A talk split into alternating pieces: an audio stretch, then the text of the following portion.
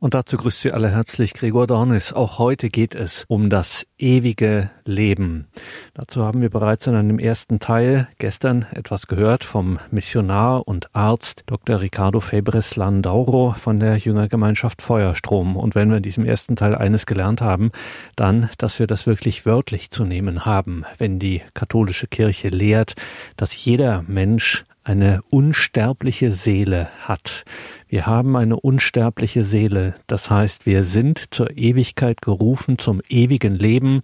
Und wenn wir ewiges Leben sagen, dann meinen wir natürlich, dass wir dazu gerufen sind, das, um es mit Radio Horeb zu sagen, das ewige Leben mit Gott zu haben.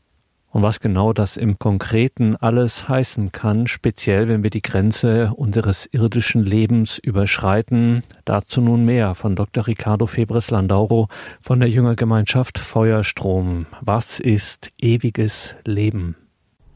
Halleluja. Gepriesen sei der Name des Herrn. Es grüßt euch zur heutigen Sendung Dr. Ricardo Febres Landauro. Es ist mir eine Freude, hier bei euch zu sein. Wir greifen das Thema der vergangenen Sendung wieder auf, das ewige Leben. Heute Abschnitt 2. Wir beginnen mit einem Gebet. Allmächtiger Vater, wir danken dir, dass du die Welt so sehr liebst, dass du deinen einzigen Sohn hingegeben hast, damit jeder, der an ihn glaubt, nicht zugrunde geht, sondern das ewige Leben hat. Vater, als Kinder deines Reiches möchten wir deine Werkzeuge sein. Wir bitten dich, Vater, dass du uns in dieser Zeit, die wir gemeinsam verbringen, mit deinem Wort ernährst, dass du unsere Herzen erweichst und sie mit deiner Freude und mit deinem Heiligen Geist erfüllst. Allmächtige Vater, lass uns die volle Gemeinschaft der Kirche, der glorreichen, der streitenden und der leidenden Kirche hier auf Erden genießen. Heilige Jungfrau Maria, Bitte bete für uns in dieser Zeit, besonders in dieser schwierigen äh, Zeit. Vertrauen wir dir all unsere Lieben an und auch alle konfliktbehaftete, streitende, kämpfende, kriegerische Parteien auf Erden. Bete für den Frieden. Darum bitten wir im heiligen Namen Jesu. Amen. Das ewige Leben ist, wie der Name schon sagt, ein, ein ewiges Thema. Es ist äh, sehr groß und sehr umfangreich und ich möchte nun ein, ein wichtiger Aspekt berühren. Niemand spricht gern über den Tod, niemand äh, spricht äh, gern darüber, was, was passiert, wenn, wenn jemand stirbt. Und, und, und wir Menschen, wir haben einerseits eine, eine Faszination für den Tod so dass äh, wir Feierlichkeiten darum errichten und äh, ich schaue mir zum Beispiel hier dieses äh, Halloween an, das ist ja der reinste Graus. Ich kann mir unmöglich, ich kann das nicht verstehen, wie wir es äh, zugelassen haben, dass es äh, von Amerika hier herüberschwappt. Halloween äh, kam ja eigentlich von All Hallows Eve, das ist was es bedeutet, oder Allerheiligen Abend und das, was wir da gefeiert haben, war, dass, äh, dass die alle Heiligen da sind. Und das war für uns eine Zeit des besonderen Gebetes und das war eine Zeit der Anbetung. Und, äh, und die Welt äh, hat wieder das daraus gemacht, was, was es eben daraus gemacht hat. Und äh, das hat ja gar nichts damit zu tun mit dem, was dieses Fest der Allerheiligen ursprünglich eigentlich tatsächlich bedeutet. Und, und ich denke, da, darin zeichnet sich das ab, wie die Welt immer wieder versucht, gegen das Gute zu gehen, was, was uns der Herr schenken will. Vor dem Tod haben die Menschen auch immer wieder Angst. Und eines der Gründe, warum ähm, wir Angst haben vor dem Tod, ist, weil ähm, es etwas Endgültiges zu sein scheint. Wir verlieren einen Menschen oder jemand ist einfach nicht mehr da, nicht mehr zugänglich und, äh, und er, er wird dann nie wieder zugänglich sein. Und, und wir wissen nicht, was dann ist. Und äh, ähm, wir haben in der vergangenen Sendung das äh, ja äh, besprochen, ausführlich besprochen, dass das Leben mit dem Tod nicht zu Ende geht, sondern dass das Leben eigentlich da bestenfalls erst beginnt. Vor allem, wenn wir im Glauben an Christus eingewurzelt sind und wenn wir die Taufe empfangen haben, wenn wir in seine Gnade leben, dann können wir uns darauf freuen, dass wir dann nach dem Tod in, in seiner Herrlichkeit, in seiner Gegenwart, in seiner Liebe weiterleben werden in alle Ewigkeit. Wir wollen nun über einen weiteren Aspekt des ewigen Lebens sprechen, und zwar das Fegefeuer. Ich lese aus dem Katechismus der Kirche, und zwar Artikel 1030 vor.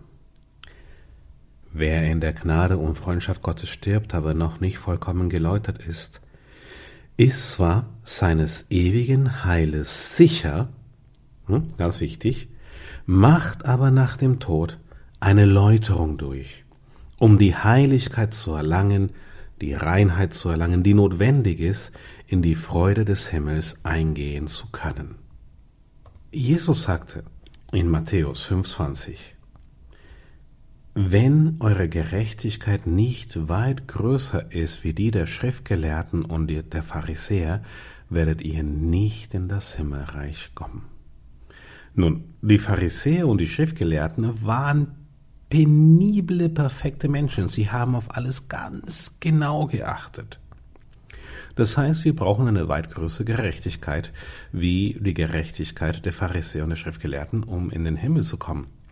Und diese Gerechtigkeit, diese Reinheit können wir nur durch Christus erlangen. Jetzt werden viele sagen, aber Richie, Jesus ist doch am Kreuz gestorben und er hat doch all unsere Sünden verziehen. Ist es richtig? Ja, er hat all unsere Sünden verziehen am Kreuz. Es gibt keine Sünde, die er am Kreuz nicht verziehen hätte. Allerdings kommt es auf uns an, ist es an uns, die Vergebung der Sünden anzunehmen. Wenn wir in Freundschaft mit Gott leben und äh, dann auch in der Freundschaft Gottes sterben, wenn wir nicht vollkommen geläutert sind, müssen wir ins Purgatorium, ist das richtige Wort. Im Volksmund spricht man vom Fegefeuer. Der richtige Begriff ist Purgatorium. Da ist das Wort fegen quasi drinnen, reinigen, läutern. Und ich lese im Katechismus der Kirche Artikel 1472 vor, wie wir uns das vorzustellen haben. Es geht hier um die Ablässe. Um diese Lehre und Praxis der Kirche zu verstehen, müssen wir wissen, dass die Sünde eine doppelte Folge hat. Die schwere Sünde beraubt uns der Gemeinschaft mit Gott und macht uns dadurch zum ewigen Leben unfähig. Also schwere Sünde, hm, nicht gut. Wir verlieren dann unser ewiges Leben dadurch. Diese Beraubung heißt die ewige Sündenstrafe. Andererseits zieht jede Sünde selbst eine geringfügige, eine schädliche Bindung an die Geschöpfe mit sich, nach sich, was der Läuterung bedarf, sei es hier auf Erden, sei es nach dem Tod im sogenannten Purgatorium. Das Purgatorium ist kein Ort, sondern es ist vielmehr ein Läuterungszustand. Diese Läuterung befreien von dem, was man zeitliche Sündenstrafe nennt. Und nun kommt ein ganz wichtiger Abschnitt.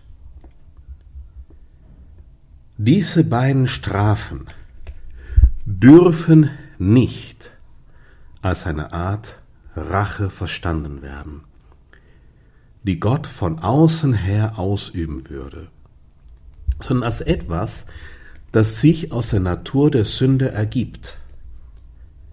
Eine Bekehrung, die aus glühender Liebe hervorgeht, kann zur völligen Läuterung des Sünders führen, so dass keine Sündenstrafen mehr zu verbüßen bleibt.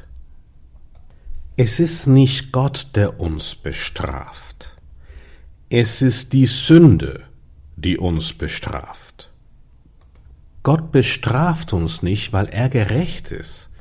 Es wäre ungerecht, wenn er uns bestrafen würde, weil Christus ja die Schuld für unsere Sünde am Kreuz bereits bezahlt hat. Aber unsere eigenen Sünden werden uns zur Strafe, zur Sündenstrafe, zur Strafe der Sünde. Nicht zur Strafe für die Sünde, oder Strafe, weil Gott mit uns böse ist, sondern in dem Augenblick, wo wir uns auf die Sünde einlassen, bestrafen wir uns selbst. Ein paar Beispiele. Zum Beispiel neige ich äh, dazu, mich zu, über, zu überessen. Und ich weiß, es ist schlecht für meine Gesundheit und es könnte Folgen nach sich ziehen, Übergewicht und Herz-Kreislauf-Beschwerden und Hochblutdruck und Diabetes und all das, was passiert. Aber ich kontrolliere mich nicht und höre nicht damit auf, mich zu überessen. Ich bestrafe mich ja selbst. Es ist nicht Gott, der sagt, Richie, du bist ja so böse mit dem Überessen und äh, deshalb gebe ich dir jetzt äh, ein Übergewicht und äh, Schmerzen in den Gelenken, weil du so dick bist. Nein, das ist nicht Gott, der das macht, sondern ich mache das dann selbst, indem ich der Sünde nachgehe. Ich erlaube es der Sünde, mich zu bestrafen. Ein weiteres Beispiel. Sagen wir zum Beispiel Ehebruch. Ich weiß, wenn ich Ehebruch begehe, dass die Beziehung zu meiner äh, Ehefrau, zu meiner Familie dadurch erkalten wird. Dass meine Frau und meine Kinder darunter leiden werden. Und ich infolgedessen dann auch, weil ich mich dann in ein Trennungs- oder Scheidungsverfahren verwickelt sehen werde und so weiter. Nichtsdestotrotz entscheide ich mich für die Sünde. Und es ist nicht Gott, der kommt und sagt, Richie, du bist so böse und du hast die Ehe gebrochen und deshalb werde ich deine Familie zerstören. Nein, ich mache das selbst, ich bestrafe mich selbst. Die größte Strafe im menschlichen Leben ist der Vorsatz zur Sünde. Und Gott hat uns das nicht auferlegt. Was geschieht also, wenn wir sterben? Wir gehen zu Gott. Unsere Seele streckt sich der Ewigkeit entgegen und vor dem, der die ewige Liebe ist. Wir schauen ihn an, Angesicht zu Angesicht, und wir sehen uns selbst, wir erkennen uns selbst, wir erkennen all unsere sündhaften Neigungen, wir erkennen all unsere Unreinheiten. Und wir sehen, welches groß, was, das übergroße Leid, dass wir die Schlechtigkeit, das Böse, das wir durch unsere eigenen Sünden verursacht haben. Und das ist wie ein verzehrendes Feuer in uns, das uns nicht loslässt und übergroß zu sein scheint. Ich denke, dass man sich so das Fegefeuer vorstellen kann. Es ist die volle Erkenntnis über unsere Sünden, über die Folgen unserer Sünden und über die Verankerung aller sündhaften Neigungen in unseren Herzen und zwar aus der Perspektive der ewigen Liebe Gottes, der unendlichen Liebe Gottes. Und das tut einfach nur weh. Das ist einfach nur ein nahezu unendliches Leid. Neulich kam mein kleiner Junge zu mir. Er ist acht Jahre alt. Und er hat geweint und er weinte und weinte und sagte, Papa, ich will mit dir reden. Und ich dachte, vielleicht ist was Schlimmes passiert. Und er sagte mir, ich habe dich angelogen. Und dann schluchzte und weinte noch mehr. Aber vergibst du mir? Und ich meine, das war jetzt keine große Lüge oder was, es war keine besondere Geschichte. Es war halt so eine kleine Lüge, wie sie achtjährige Jungs manchmal erzählen. Nicht, dass äh, ich das gut finde. Lügen ist schlecht. Aber ich habe mich im ersten Augenblick nicht erklären können, warum er wegen dieser kleinen Lüge ähm, so trostlos weinte. Und Papa, vergibst du mir? Papa, vergibst du mir? Ja, ich vergib dir. Ja, ich vergib dir. Und er hörte nicht auf zu weinen und ich fragte ihn, aber Tim, warum weinst du? weil es mir weh tut, dass ich dich, meinem Papa, angelogen habe. Ich wünschte mir, ich hätte dich nie angelogen, weil ich dich so lieb habe. Und, und das, das kann ich einfach nicht ertragen. Es, es, es, ich muss weinen, weil es so schlimm ist, dass ich dich angelogen habe, obwohl ich dich lieb habe. Und Ich habe ihn getröstet, ich habe ihn verziehen und er hat ein bisschen Zeit gebraucht, bis er dann auch wirklich annimmt, dass ich ihn ganz und gar verziehen habe und dass es auch wirklich gut ist. Und am nächsten Tag ist er auch so Beichte gegangen und, und war dann glücklich. Aber ich denke, dass es uns genauso gehen wird, wenn wir unserem Vater im Himmel begegnen. Ich habe Tim keine Vorwürfe gemacht. Ich denke nicht, dass Gott uns Vorwürfe machen wird. Er ähm, er wird viel eher auf unserer Seite sein. Jesus wird ja für uns Fürsprache halten. Er ist unser Anwalt. Gott ist selbst unser Anwalt. Er ist nicht der Ankläger der Geschwister. Er ist nicht der, der uns anklagt. Aber wir uns selbst, weil mit unserem Gewissen, wir haben dann einen schlechten Gewissen. Warum? Weil wir wissen, dass wir Gott wehgetan haben. Wir wissen, dass wir die Sünden, die wir begangen haben, niemals hätten begehen dürfen. Und wenn wir die Folgen und Folgesfolgen absolut durch und durch erkennen, dann, dann ist das ein wahrhaftiges Fegefeuer. Und das ist ein Schritt, den wir alle machen müssen werden wenn wir eines Tages vor unserem himmlischen Vater sind und vor seiner, vor seiner unendlichen Heiligkeit, vor seiner unfassbaren Liebe. Wir werden sehen, wie wir geliebt haben. Wir werden sehen, wie heiligmäßig wir versucht haben, unser Leben zu führen. Wir werden alle unsere Taten, unsere Werke sehen und wir werden alle unsere Unterlassungen sehen. Und dann wird es ein Urteil geben. Und ich denke, dass wir da eine maßgebliche Rolle bei diesem Urteil spielen.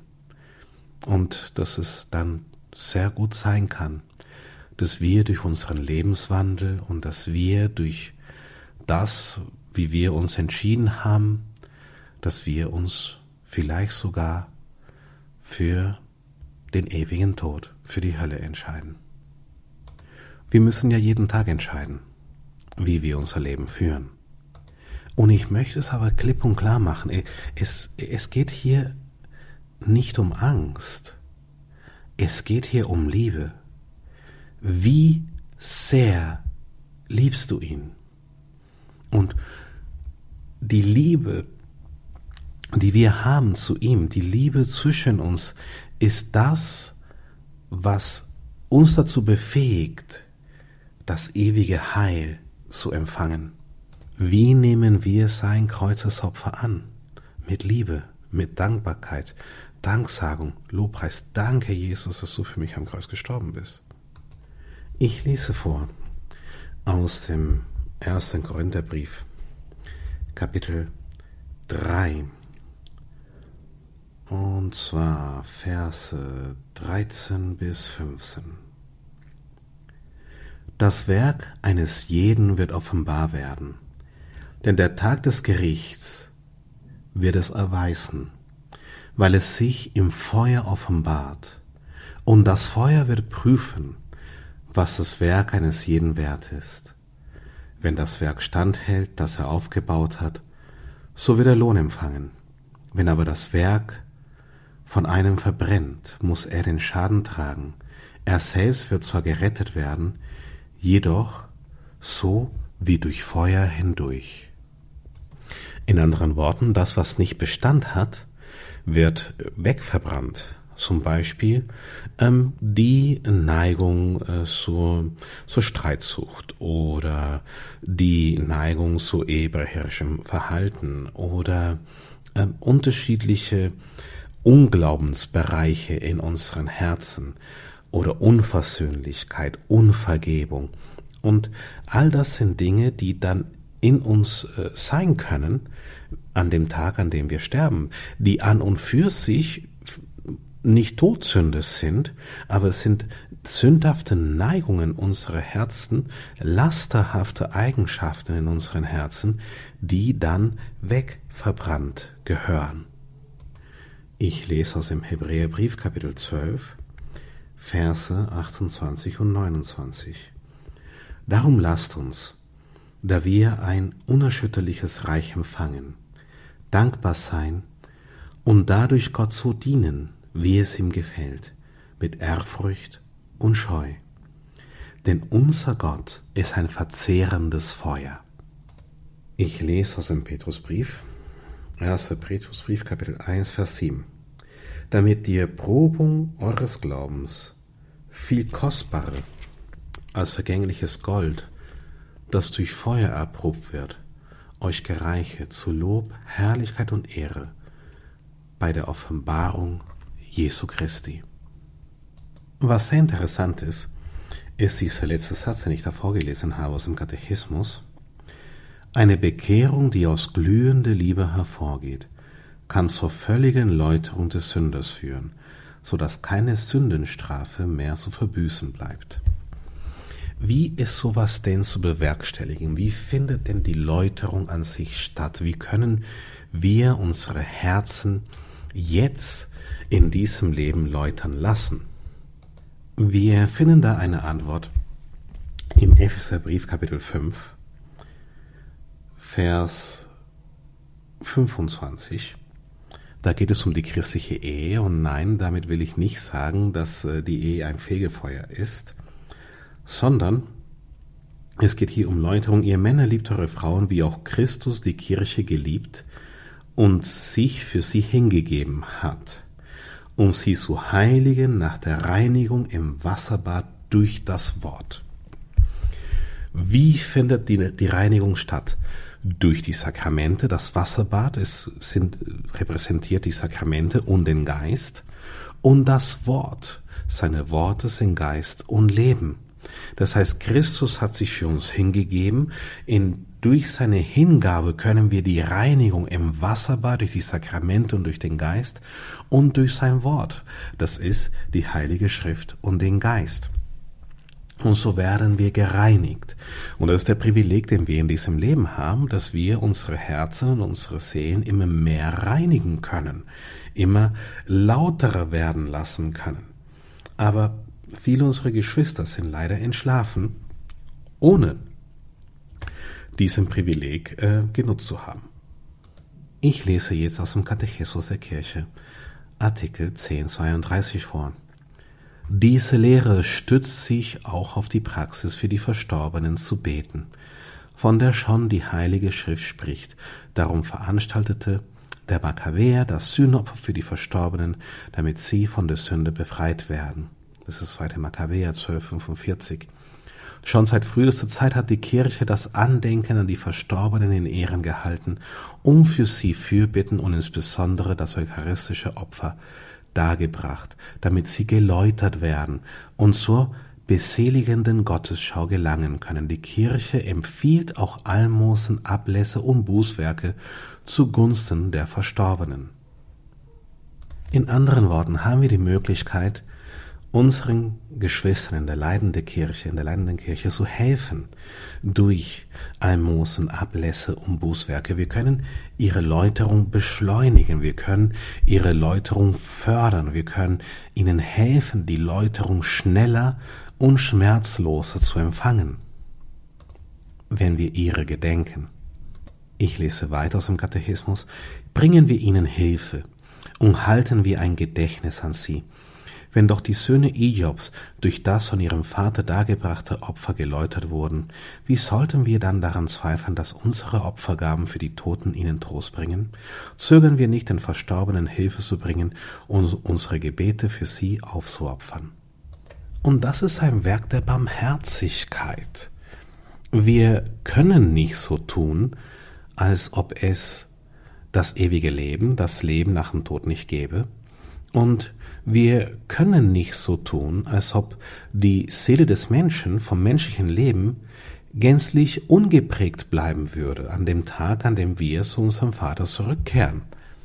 Und wenn unser, unsere Seele von unserem Leben geprägt ist, dann müssen wir bekennen, ist unsere Seele, sind unsere Seelen vielleicht nicht in dem besten, lauteren, reinen Zustand.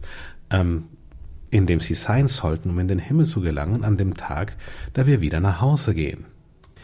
Ja, wir können mit dem vollen Leib Christi interagieren. Das ist so. Es gibt eine Geschichte, eine wahre Geschichte. Vor lange, lange Zeit habe ich in einer Klinik gearbeitet, in einem Krankenhaus, ich werde den Namen nicht sagen, wo auch Abtreibungen durchgeführt wurden. Und ähm, ich hatte Zugang zu den Daten aller abgetriebenen Kinder. Und ich fragte mich, was, was kannst du machen? Ich meine, das, das sind alles Kinder, die, die abgetrieben wurden und äh, die alle nicht die Taufgnade empfangen haben.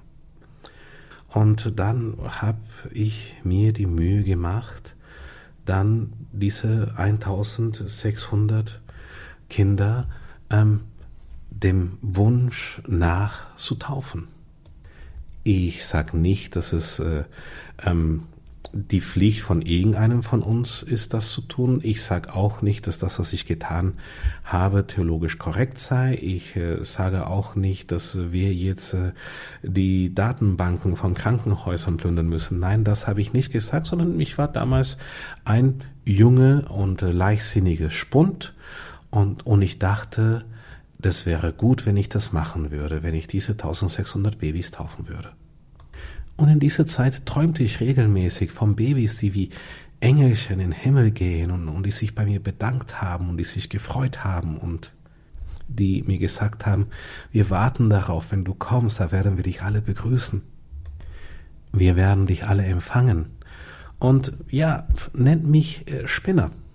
Aber ich denke, dass das eines der Augenblicke war in meinem Leben, wo diese feine Grenze zwischen dem Irdischen und dem Himmlischen wie so ein bisschen verschwamm. Das, die Grenze wurde ein bisschen wuschelig und, und, und ich hatte wie so Einblicke in, in dem, was kommen wird. Ein paar Jahre später, da war ich bereits verheiratet, meine Frau und ich, wir hatten schon vier Kinder und unser fünftes Kind war auf dem Weg haben wir bei der Untersuchung beim Arzt erfahren, dass, dass unser fünftes Kind, Pio, im Himmel geboren war. Er war nicht mehr bei uns. Das, das, das Kind im Mutterleib war, war verstorben. Und, äh, und ja, keine Lebenszeichen, kein Herzschlag, gar nichts. Und so wurde, es ist Pio abgegangen und, und wir haben Pio als, als Abgang empfangen. Es, er war so groß wie meine Handfläche. Und äh, wir haben ein Sarg für ihn äh, gebaut und, äh, und, wir, und wir haben ihn, ihn bestattet. Wir haben ihn dann in einem katholischen Friedhof bestattet. Das ist Pio Angel de la Cruz, Pio Engel des Kreuzes, der ist, er liegt in, in Pieding begraben. An dem Tag, an dem wir diese Nachricht empfangen haben, haben wir eine E-Mail bekommen von fernen Freunden, die in Brasilien gelebt haben, Francis und Belen. Das, äh, sie waren ursprünglich in Spanien und sie waren nach Brasilien umgezogen und wir hatten lange Zeit nichts von ihnen gehört und, und wussten nichts von ihnen und sie wussten noch nichts von uns. Und sie haben uns eine E-Mail geschrieben, dass eines ihrer Töchter ähm, ganz spontan ein, ein sehr schönes Bild gemalt hätte. Und in diesem Bild war meine Frau Janine zu sehen, wie ein Engel von ihrem Bauch zum Himmel geflogen ist. War das Zufall? War das eine Spinnerei? Ich denke, dass, dass der Geist Gottes eben ähm, uns, uns zeigt, dass es da ein, ein Himmel gibt und der auf uns wartet.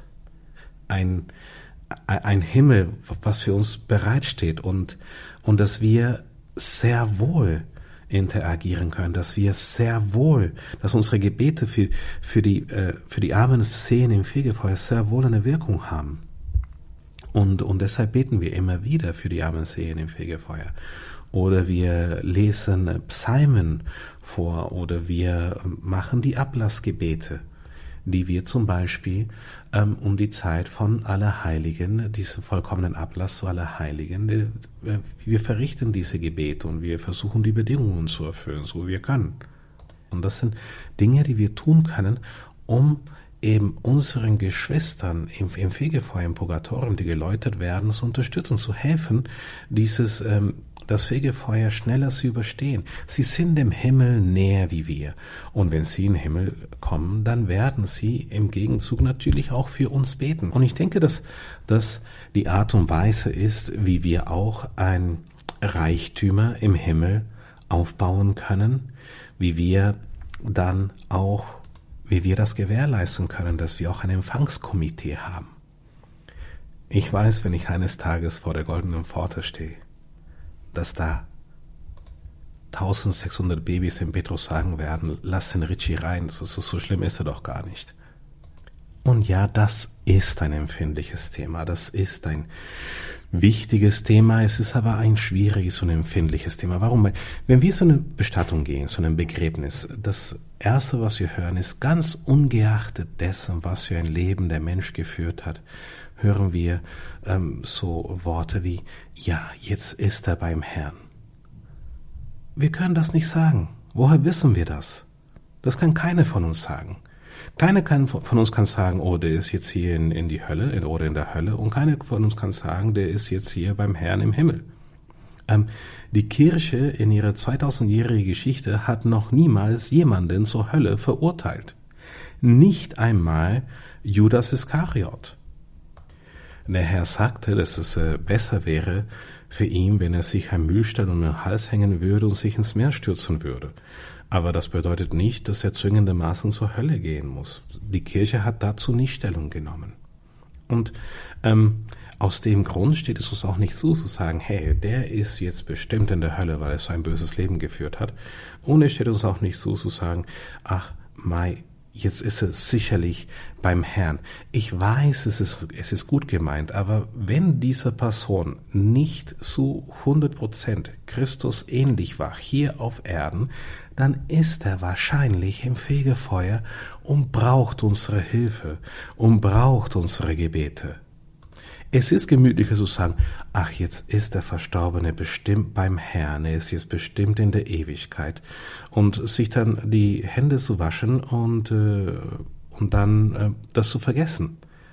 Aber die Aussage, ich werde für den lieben Verstorbenen beten, und ich werde diesen lieben Menschen in meinem Herzen behalten. Und ich werde jetzt ein Jahr lang für ihn beten. Und ich werde jetzt heilige Messen für ihn aufopfern lassen. Oder ich werde Messnovenen für ihn aufopfern lassen. Das braucht Mut. Und es ist vielleicht nicht ganz so gemütlich. Ja, ich denke, dass der Verstorbene heilige Messen braucht. Und was passiert, wenn wir heilige Messen für die Verstorbenen feiern lassen? Es fließen Segnungen, es fließen Gnaden. Das ist eine Gnadenwirtschaft. Die heilige Messe ist eine Gnadenwirtschaft. Es fließen mehr Gnaden in der heiligen Messe wie Bier beim Oktoberfest. Ehrlich wahr. Ja, so viele Gnaden fließen bei jeder einzelnen heiligen Messe mindestens. Ähm, bringen wir Messstipendien dar für die armen Seelen im Fegefeuer. Gebet versetzt Berge. Und wenn zwei oder drei in seinem Namen versammelt sind, da ist Jesus mitten unter ihnen. Und wenn sie sich einig sind, worum sie bitten, dann wird es ihnen zuteil. Wenn wir beten, sind wir niemals alleine. Der Himmel betet mit und die Seelen im Fegefeuer beten auch mit uns und unsere Geschwister hier auf Erden beten mit uns. Es gibt keinen Grund, warum die Gnaden uns nicht zuteil werden sollen, um die wir bitten. Schließen wir mit einem Gebet ab.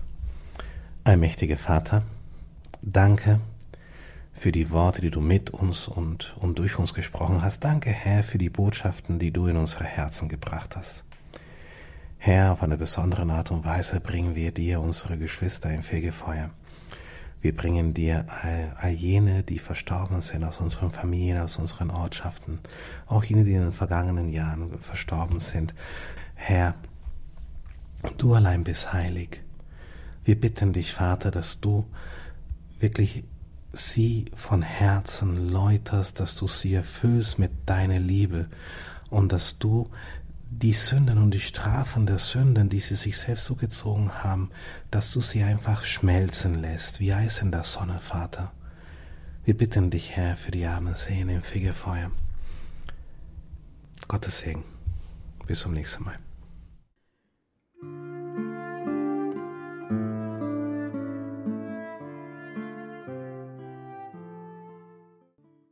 In der heutigen Katechismus-Sendung hörten Sie wieder Dr. Ricardo Febres Landauro von der Jüngergemeinschaft Feuerstrom. Er sprach in einem zweiten Teil über das ewige Leben, zu dem wir alle gerufen sind. Wichtige Gedanken, liebe Hörerinnen und Hörer, die man natürlich nachhören kann in unserer Mediathek auf horeb.org, beziehungsweise überall dort, wo es Radio Horeb im Podcast gibt. Schauen Sie auch in die Details zu dieser Sendung im Tagesprogramm. Dort finden Sie einen Link zu feuerstrom.com, dem Online-Auftritt der Jüngergemeinschaft Feuerstrom. Lohnt sich auf jeden Fall dort vorbeizuschauen. feuerstrom.com. Danke Ihnen allen fürs Dabeisein, für Ihre Verbundenheit mit Radio Horeb und Radio Maria, dass Sie uns mit Ihrem Gebet und mit Ihrer Spende unterstützen, diese Arbeit hier möglich machen. Ein herzliches Vergelt's Gott Ihnen allen. Hier folgt jetzt um 17.15 Uhr die Reihe zum Nachdenken. Bleiben Sie dran.